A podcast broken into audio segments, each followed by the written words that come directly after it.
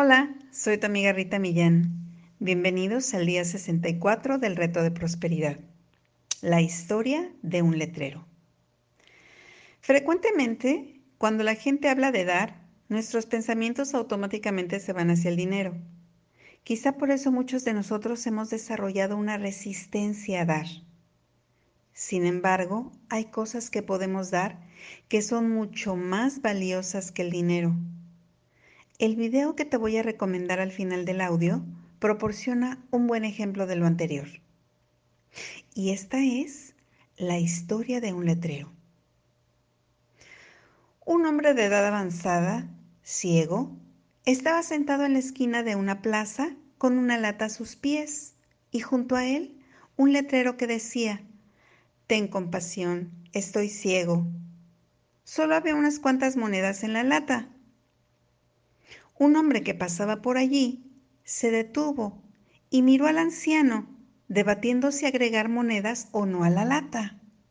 Pero en lugar de eso, tomó el letrero, lo volteó y escribió unas palabras. Entonces regresó el letrero para que todos los que pasaran pudieran leer las nuevas palabras.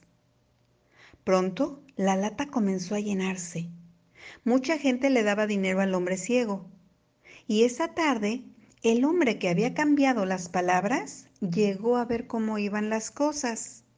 El hombre ciego reconoció sus pisadas y le preguntó, ¿Eres tú el que cambió mi letrero esta mañana? ¿Qué escribiste? El hombre le dijo, solo escribí la verdad. Dije lo que tú dijiste, pero con otras palabras.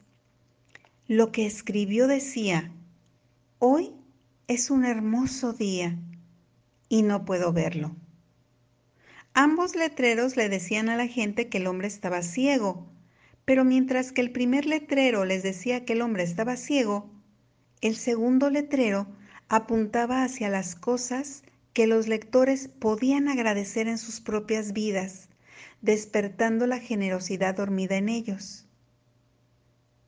La primera vez que Kate la creadora de este reto vio este video, le recordó las palabras de Rumi, un poeta y místico persa del siglo XIII, que hablaba de un hombre que pasó junto a un limosnero en la calle y le preguntó, ¿por qué Dios no haces algo por esta gente? Y Dios le respondió, hice algo, te hice a ti. La acción del día.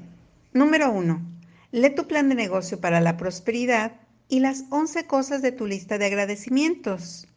Número 2. Toma un momento para pararte firmemente con un brazo alzado hacia el cielo, el puño firme como si te estuvieras agarrando de la mano de Dios. Y ahora, ya sea verbal o mentalmente, repite tu frase, con Dios como mi testigo. Número 3. Coloca tu cuota de dinero del día de hoy en tu contenedor y lee la afirmación que está en el contenedor tres veces. Espera recibir algo de regreso. Número 4. Bendice a todos los que están a tu alrededor. Imagina cómo aquellos a quienes bendices prosperan y se rodean del bien. Entonces bendícete a ti mismo o a ti misma. Imagina lo mismo para ti. Puedes continuar bendiciendo a la persona o personas en tu lista de bendiciones. Tus bendiciones están haciendo una diferencia. El pensamiento del día. Una vida rica consiste fundamentalmente en servir a los demás, dejando el mundo mejor de como lo encontraste. Cornel West. La afirmación del día. Doy para hacer una diferencia. Doy para hacer una diferencia. Yo soy tu amiga Rita Millán y como siempre te mando bendiciones de mi corazón al tuyo.